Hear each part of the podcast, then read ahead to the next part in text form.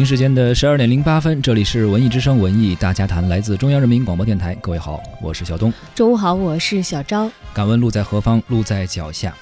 一位踏踏实实的把自己的艺术之路走在脚下的知名女导演、制片人杨洁女士，这个名字应该说非常熟悉了哈。四月十五号因病去世，享年八十八岁。杨洁执导的《西游记》，一九八二年开拍，一九八六年春节在中央电视台首播。三十多年来，已经成为了国产电视剧经典的代表，也是几代观众不可磨灭的记忆。至今仍然是寒暑假被重播的次数最多的电视连续剧，重播超过了两千次。杨洁导演去世的消息传来，八六版《西游记》剧组的演员以及许许多多这部电视剧的爱好者和观众，纷纷通过各种方式表达着自己的哀悼和怀念之意。《西游记》对于正在听节目的您来说，都曾有过哪些回忆呢？也不妨通过微信互动的方式和我们一起分享。欢迎参与到今天的直播互动当中，发送文字信息到文艺之声的微信公众号。商量好了吗？留下哪个配我女儿啊？商量好了，留下那个姓朱的。哎，悟净，呃，兄弟，呃，你别捉弄我。呃，咱们呃好好的商量商量嘛。娘都叫过了，还商量什么？亲家母，快把你女婿接进去吧。姑爷，呃快随我到后房来吧。呃呃，师傅，娘，八戒，师傅，悟空，在我们编辑制作这一期杨洁导演的纪念专题的时候，我们发现哈，其实杨洁导演在成为一个电视剧导演之前，有过很多的经历，也留下很多的记忆。他也曾经和我们一样，是新中国的广播宣传事业相关的一名播音工作者。一九四九年的六月二号，中国人民解放军解放了青岛市。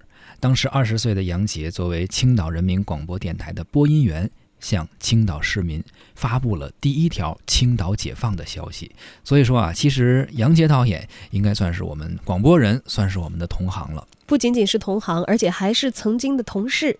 一九五四年，杨洁从青岛人民广播电台调到了中央人民广播电台，也就是。现在大家听到发出声音的这个台啊，是工作了多久呢？四年的时间。时间。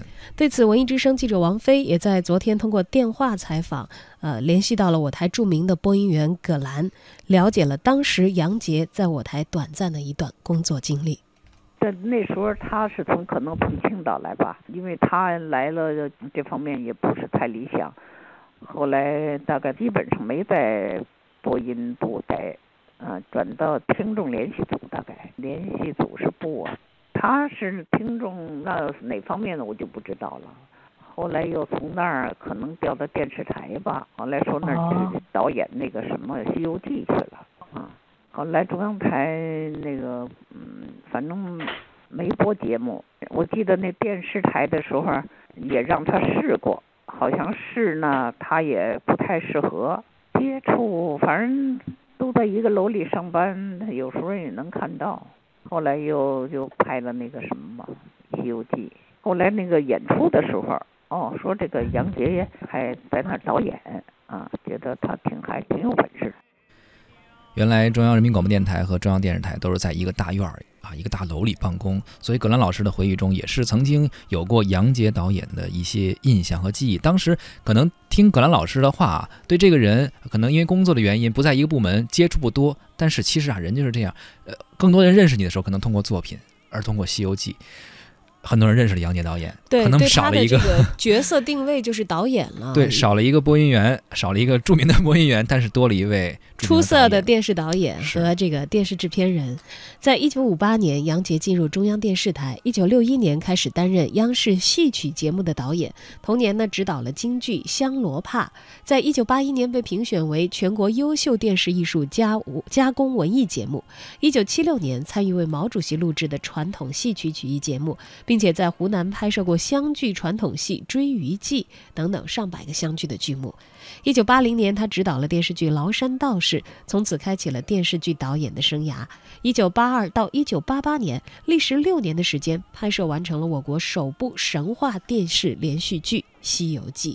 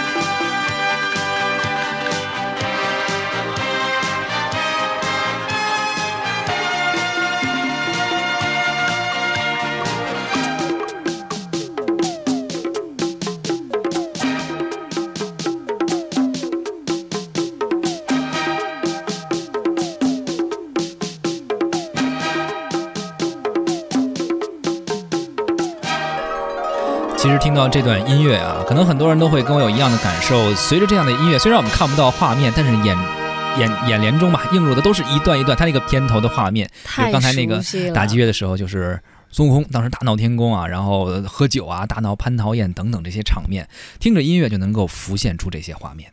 为了制作本期节目呢，我们也找到了杨洁导演生前接受电视台采访的一些录音。他也提到过当年是如何接拍《西游记》的经历，可以说是一波三折。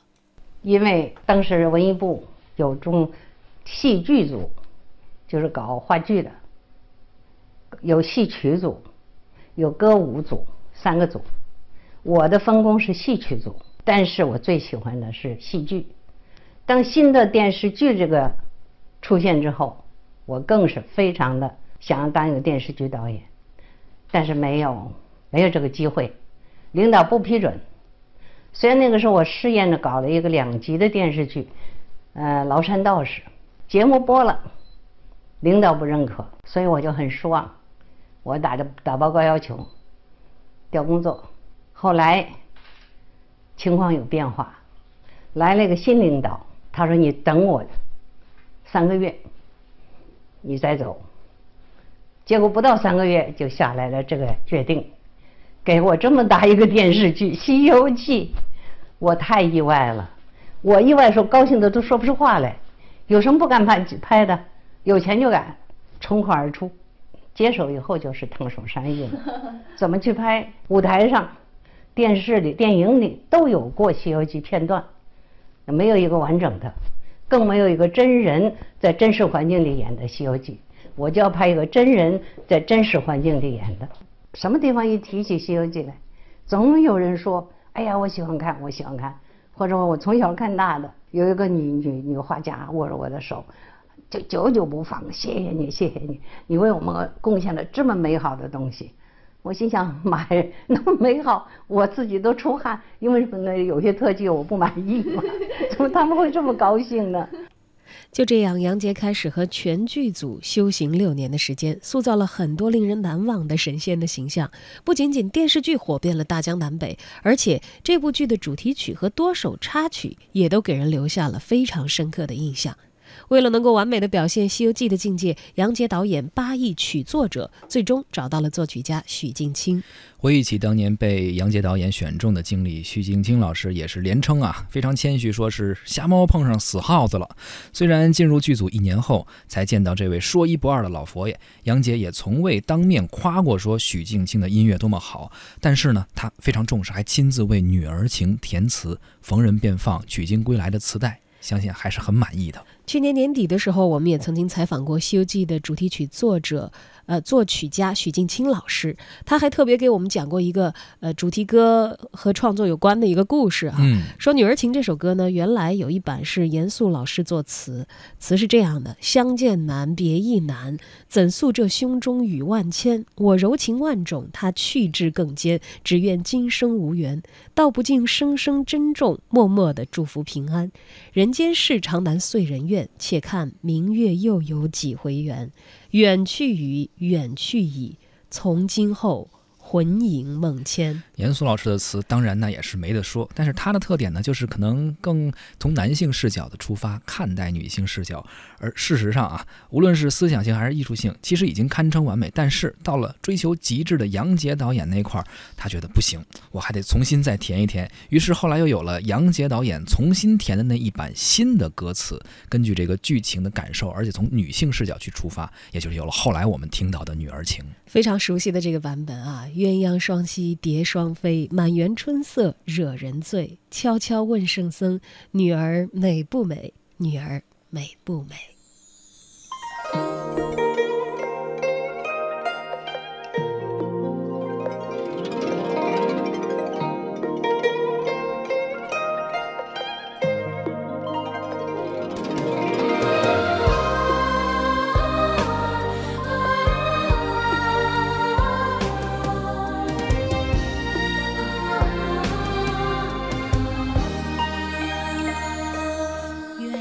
鸳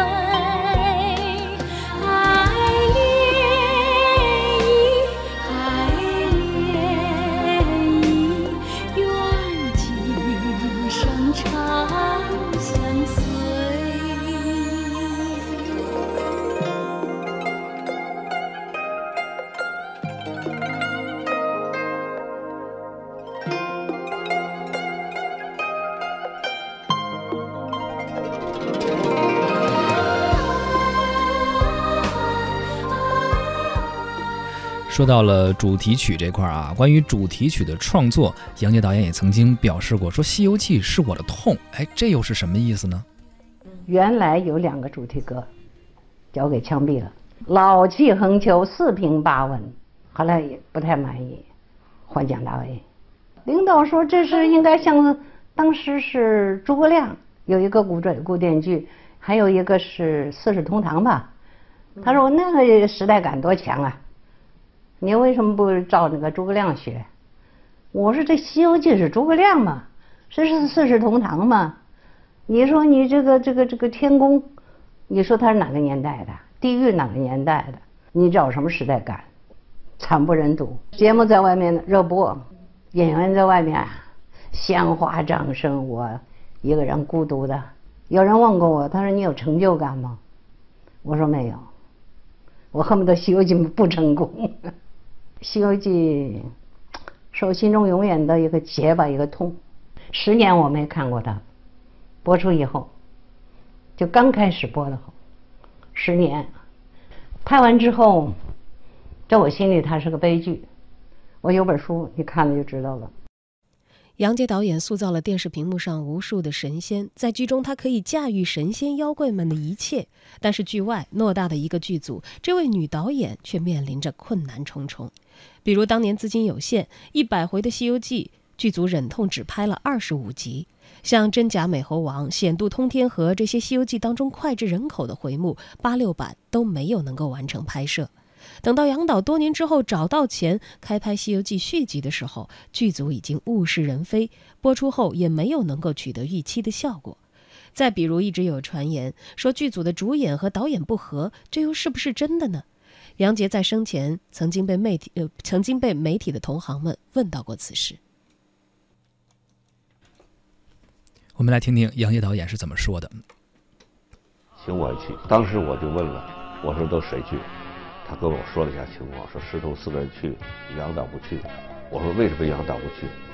哎，他说因为他们之间好像有点矛盾，哎，他们不想让杨导去。我师徒四人这么做是不应该，矛盾有正常，没有矛盾反而不正常。但是我说你们不能那么不义气，没有杨洁导演，哪有你们师徒四个人今天？哎，你们不带杨洁去，我也不去。我跟老太太那天不就说吗？您就看事，别看人。当年您想拍《西游记》，领导把这么重的任务给您，您红着心的，是不是就想把《西游记》拍好？是不是？是。您拍好了吗？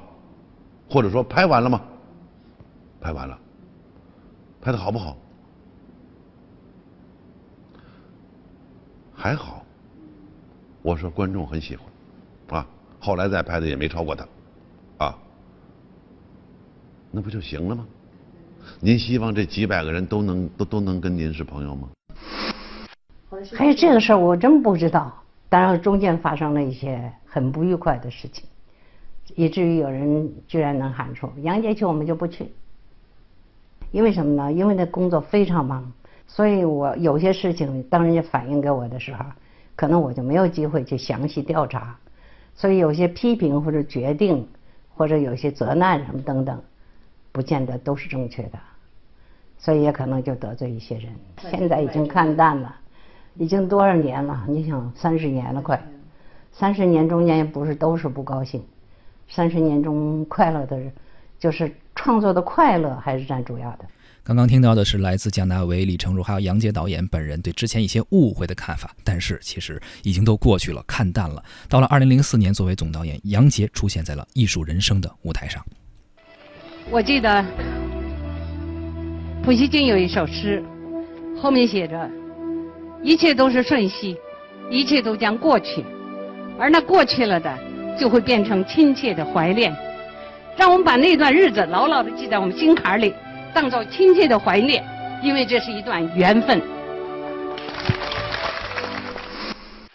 所以现在把我改变的安静多了，我就说就那个似的，古，古就什么？古州说梭利翁。都掉寒江雪，尤其是明，哎，都是浮云罢了。